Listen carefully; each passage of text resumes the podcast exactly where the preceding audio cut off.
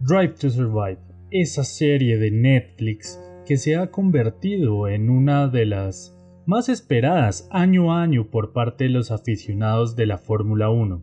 Sin embargo, hay que tener muy claro que Netflix lo que vende es entretenimiento. Netflix no hace esta clase de docuseries para aquellos que ven las carreras, para aquellos que les interesan cómo funciona la aerodinámica de los coches, por qué funciona el DRS, cuál es la polémica con el DAS, por qué Lewis Hamilton sigue ganando todos los años. No. Netflix lo hace simplemente para que venda, para que se reproduzca a nivel mundial. Y de pronto que una persona en Sudamérica, en Asia, en África, en Oceanía o donde sea, se interese por el deporte y de pronto diga, hey, esto se ve interesante, ¿por qué no veo las carreras de la Fórmula 1? Es un poco de marketing, pero sobre todo quiero dejar muy claro que Drive to Survive es una serie documental inspirada en hechos reales, pero que es netamente de entretenimiento. Bienvenidos a este podcast en el que reseñamos la tercera temporada de Drive to Survive.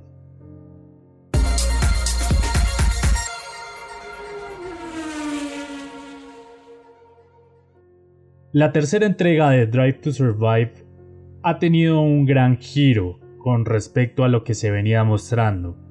Las primeras dos fueron un poco centradas y giraban alrededor de las escuderías e iban rotando prácticamente capítulo a capítulo.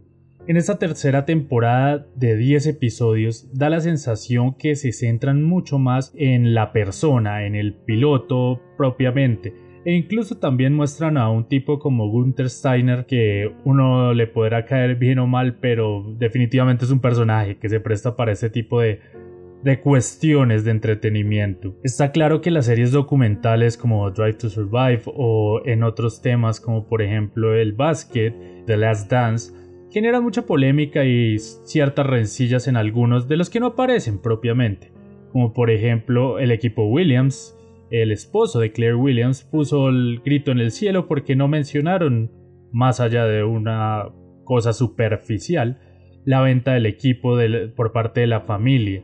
Sinceramente, para los aficionados eso es relevante. Para Netflix, para el que no sabe quién es Williams, qué es el equipo Williams, o lo que ha representado en la historia de este deporte, probablemente no, y no es una historia que venda.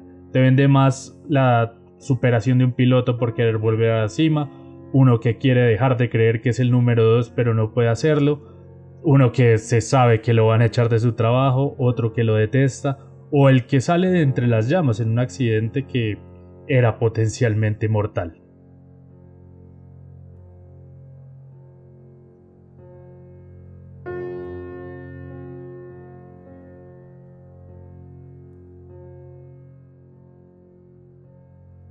Voy a tratar de ir repasando los episodios uno a uno. Son 10 en esta temporada y hay varios que yo siento que personalmente sobran o que su trama es tibia, aburrida, básicamente como el tratamiento que le dieron al tema del COVID, que siento que fue un factor muy importante no solo en la temporada de Fórmula 1, sino también en la de Drive to Survive, ya que la mayoría de tomas o de entrevistas o material in situ que tiene Netflix se dan en las mismas carreras, se dan en las carreras de Austria, se dan en Silverstone, se dan en las de Bahrein, ah bueno, y en Italia, porque en el resto de carreras la gran mayoría son imágenes pequeñitas de, de la competencia como tal, pero no hay imágenes propias de Netflix en esos momentos. El primer episodio, Cash is King, Creo que esta es una de las mejores frases que ha dicho Lewis Hamilton, que fue bastante crítico cuando se iba a empezar y se empezó con el papelón que hizo la Fórmula 1 en Australia en el 2020, hasta los casos de COVID en el equipo McLaren. Creo que el Cash is King debería ser el subtítulo de la Fórmula 1, porque en eso se basa. Y ese primer capítulo es lento, aburrido, resalta demasiado a Lawrence Stroll, y sinceramente no deja mucho. Es algo que sobra. Este es un episodio flojo y que tiene esa noción de la serie de ir de menos a más, pero vuelve y se cae. vuelve y se cae ya lo estaremos hablando.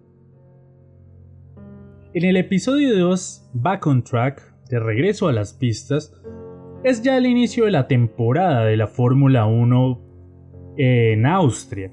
Algunas entrevistas a los directores de equipo vía Zoom, algo de la polémica del DAS, una especie de lucha que tienen Toto Wolf y Christian Horner, pero no deja mucho.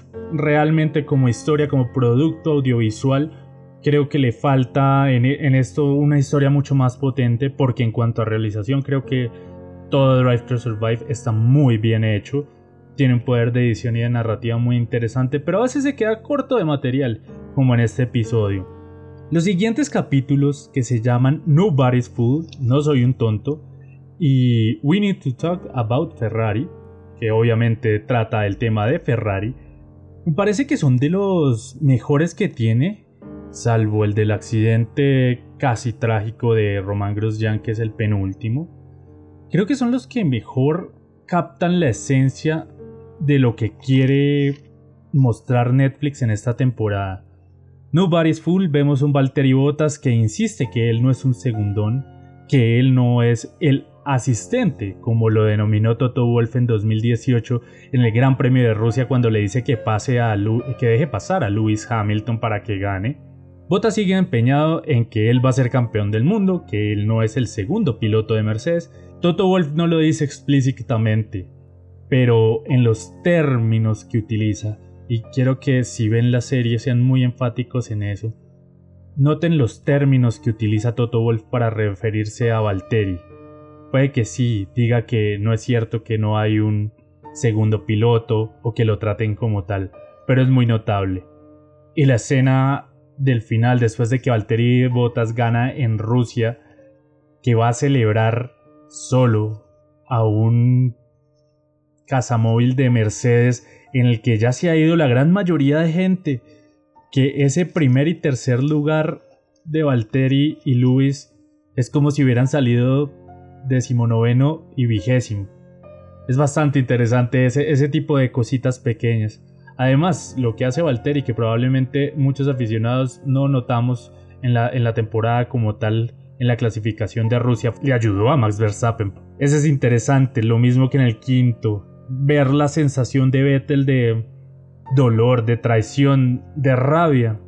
Y creo que a todos nos ha pasado. En ese capítulo creo que uno se relaciona y se siente muy cercano a Sebastián Vettel de tener un trabajo en el que le toca estar por cumplir un contrato del que sabe que se va a ir, de que sabe que ya no a los de la empresa, en este caso la escudería Ferrari, no le importa y simplemente está ahí porque está, porque haga lo que haga, igual al final del año se va a ir. Eso creo que lo deja Sebastián muy implícito en la frase me iré al final del año, así que puede decir lo que quiera, que lo dice en Monza. Y también cuando en el Gran Premio 1000 de Ferrari, Sebastián Vettel en ayuda con Aston Martin anuncia su fichaje para 2021. Realmente creo que ha capturado la esencia de lo que es a veces estar en un trabajo frustrado, amargado y en un sitio en el que uno no quiere estar pero que le toca.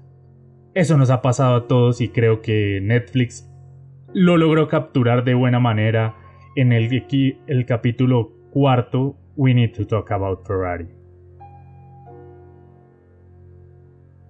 El capítulo 5, el final de la aventura End of the Affair, se basa básicamente en un Cyril Abiteboul, director de Renault, que no puede superar a la partida de Daniel Ricciardo, yéndose del equipo francés a final de temporada para recalar en McLaren. Es básicamente una comedia romántica de Hollywood de un Cyril Abiteboul que no puede superar a su ex en este caso ex trabajador como Daniel Richardo que se va a marchar, lo siente como una tradición, se daña su relación, no saben cómo hablarse, no saben qué decirse y se tratan con respeto y toda la cosa, pero no pasa mucho más allá de eso. Lo más increíble de esto es que remarcan el Gran Premio británico en el que Lewis Hamilton ganó en tres ruedas en la vuelta final, perseguido por Verstappen. Ni una mención a eso la gente que no vio la temporada de Fórmula 1 probablemente jamás se enterará de eso. The Comeback Kid, el chico que resurge, es el capítulo 6 que se enfoca principalmente en Pierre Gasly, que sigue con su idea de regresar algún día a Red Bull y mostrar de qué está hecho. A nivel personal, sí, estoy totalmente de acuerdo. Gasly es mucho más que Alex Albon.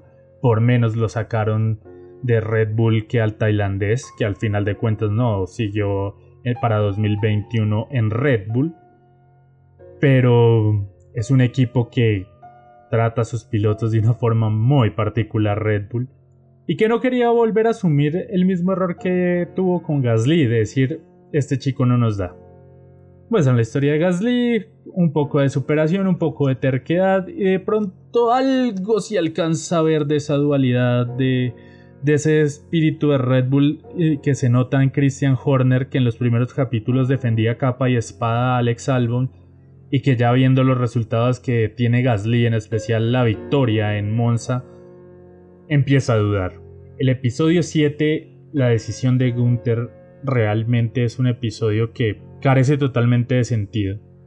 Es un episodio que hubiera podido hacerse simplemente una mención como una historia secundaria o terciaria en otro, pero que darle tanto protagonismo a Antonio Giovinazzi, que la única aparición de Kimi Raikkonen sea decir que no le gustan las entrevistas y que nunca le han gustado. Creo que sobraba todo ese drama de Haas, pero Gunther Steiner tiene algo, y es que en esta serie siempre ha sido muy protagonista. Ya que en la pista los Haas no lo son, acá sí funciona. Y lo que me deja este capítulo es la negociación que lleva Gunther Steiner con una marca alemana, la cual exige que tenga un piloto alemán para la siguiente temporada. El piloto alemán terminó siendo Mick Schumacher. Creo que esa es la única partecita como interesante o que da algo más de perspectiva. Porque el capítulo en general, hasta para la audiencia que no es fanática de la Fórmula 1, se termina tornando aburrido hasta cierto punto.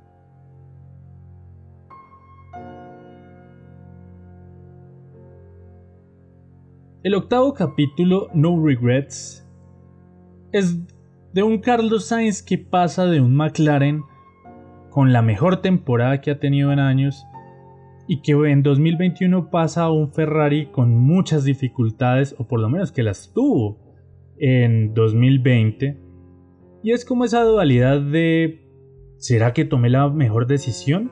¿Será que lo hice bien? Un capítulo que se hace también un poco largo y que fácilmente se hubiera podido entrelazar con el anterior y formaban un solo capítulo.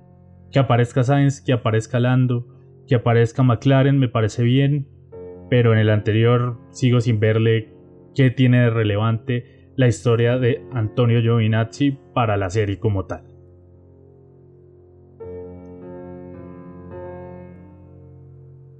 Noveno capítulo.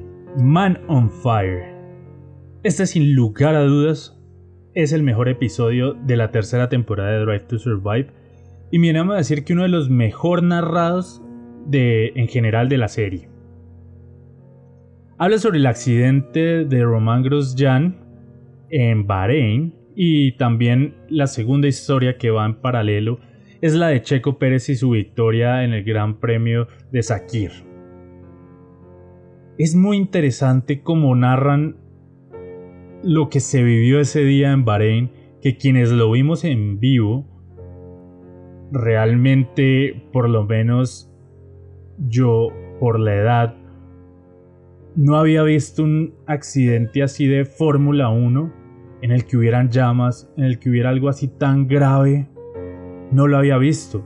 Era muy pequeño para recordar la muerte de Ayrton Senna y el accidente de Jules Bianchi en Japón digamos que no tuvo ese impacto visual probablemente que sí tuvo el de Roman Grosjean en Bahrein. Lastimosamente Jules Bianchi después falleció, pero creo que por lo menos para mi generación ver esta clase de explosiones, un auto partido a la mitad, en llamas, en la Fórmula 1, no es algo tan habitual como puede ser para personas de mayor edad que vieron los 70, los 80 y vieron todo lo que ocurrió y todos los muertos que hubo en esos grandes premios. La narrativa es impresionante, se me hace brillante la narrativa del noveno episodio Man on Fire de Drive to Survive. Y lo cierran de la mejor manera posible toda esta narración con Román Grosjean y su esposa sentadas en el sitio de las entrevistas de Netflix. Román Grosjean diciendo que no ganó ninguna carrera, no ganó el campeonato, pero dejó un legado en la Fórmula 1. I am the man that got out of fire. Soy el hombre que salió del fuego. Y la cara de la esposa de Grosjean creo que lo dice absolutamente todo. En paralelo a la narrativa del accidente, van contando la historia de Checo Pérez, otra vez como una especie de resarcimiento, entre comillas, de Netflix con los mexicanos, porque desde la primera temporada que lo mostraron como, comillas, el villano de la serie con la polémica que hubo en ese momento en Racing Point o Force India en aquel entonces eh, con Esteban Ocon, creo que dejó muchas rencillas en los amigos mexicanos. Pero bueno, cuentan la historia de Checo, que se va a quedar sin equipo a final de temporada, su primera victoria en el Gran Premio de Sakir, y creo que la cierran ese capítulo de una manera brillante y con utilizando un muy buen recurso, que es una llamada de Christian Horner a Checo Pérez diciéndole Welcome to Red Bull Racing. Bienvenido a Red Bull Racing.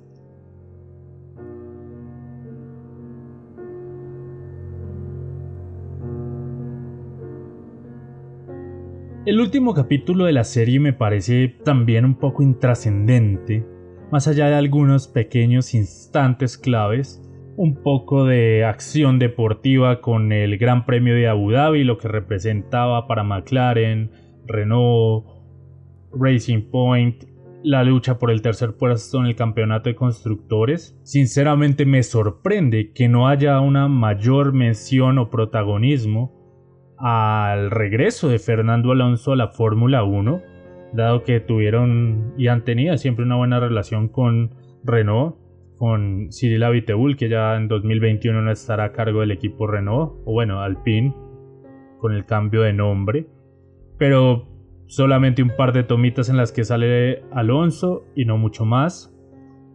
El cierre de temporada es bastante flojo, simplemente haciendo menciones al dinero que recibirá el equipo Haas del papá de Nikita Mazepin, que por algo es que está en el equipo, el ruso, y un equipo estadounidense como lo es Haas, prácticamente corre con la bandera rusa pintada en su auto, cosa que está todavía bajo investigación por las sanciones a los atletas de aquel país, pero eso es otro tema el cierre de Netflix es hablando con Lewis Hamilton sobre su activismo, sobre la lucha contra el racismo y algo, una leve y muy tibia mención sobre su positivo por COVID. No deja mucho sinceramente que esperar Netflix en este cierre de temporada.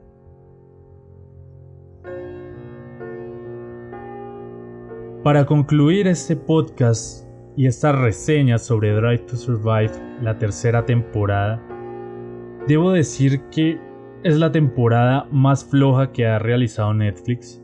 Creo que en gran parte también producto del COVID se dificultaron muchas grabaciones y obtener mucho más material. Se les notó mucho lo políticamente correctos que quisieron ser y de pronto también por la política y la presión de los directivos de Fórmula 1 muy tibios en la mención del tema de COVID, no ahondaron tanto en el papelón que hicieron en Australia. El activismo de Hamilton lo dejaron para el final y no lo tocaron tampoco como el We Race as One, que trató de promocionar la Fórmula 1 hasta el cansancio. Es una temporada que para mí por lo menos deja mucho que desear. Como fanático de la Fórmula 1, claramente siempre quedarán debiendo muchas cosas y faltaron muchas cosas. Por ejemplo, darle un poco más de notoriedad al tema de George Russell en Sakir reemplazando a Lewis Hamilton, viniendo de un equipo chico y pasar al equipo más ganador. El error que cometió también Mercedes, pero no. A Russell solamente lo mostraron hablando con la novia por celular. Lo de Lewis Hamilton en Silverstone ganando entre ruedas, el Gran Premio de Turquía bajo la lluvia y muchas otras cosas que quedaron a nivel deportivo por ahí y que no se le dieron la relevancia que probablemente hubiera podido dársele como fanático de la Fórmula 1. Ahora, como espectador, llamémoslo neutral, el que no es fanático de la Fórmula 1, creo que también da la sensación de que es flojo. O sea, si yo no conociera qué es la Fórmula 1 o no me interesara mucho y viera esta docuserie que saca Netflix, esta última temporada no me darían ganas de decir en 2021 voy a ver la Fórmula 1 como primera vez. Creo que quedaría debiendo y no sé, quiero creer que fueron por todas las dificultades ya conocidas en el mundo en 2020, pero Drive to Survive tercera temporada fue un 5 puntos, solamente ahí. Gracias por escuchar este podcast, esta reseña de Drive to Survive. Compártelo con tus amigos, compártelo con tus familiares y con todos aquellos fanáticos de la Fórmula 1 o que simplemente le gusta maratonear series en Netflix. Síguenos en arroba colmotorfans en redes sociales y no te pierdas nada de la mejor información del motorsport mundial. Soy Juan David Lara, muchas gracias por escuchar.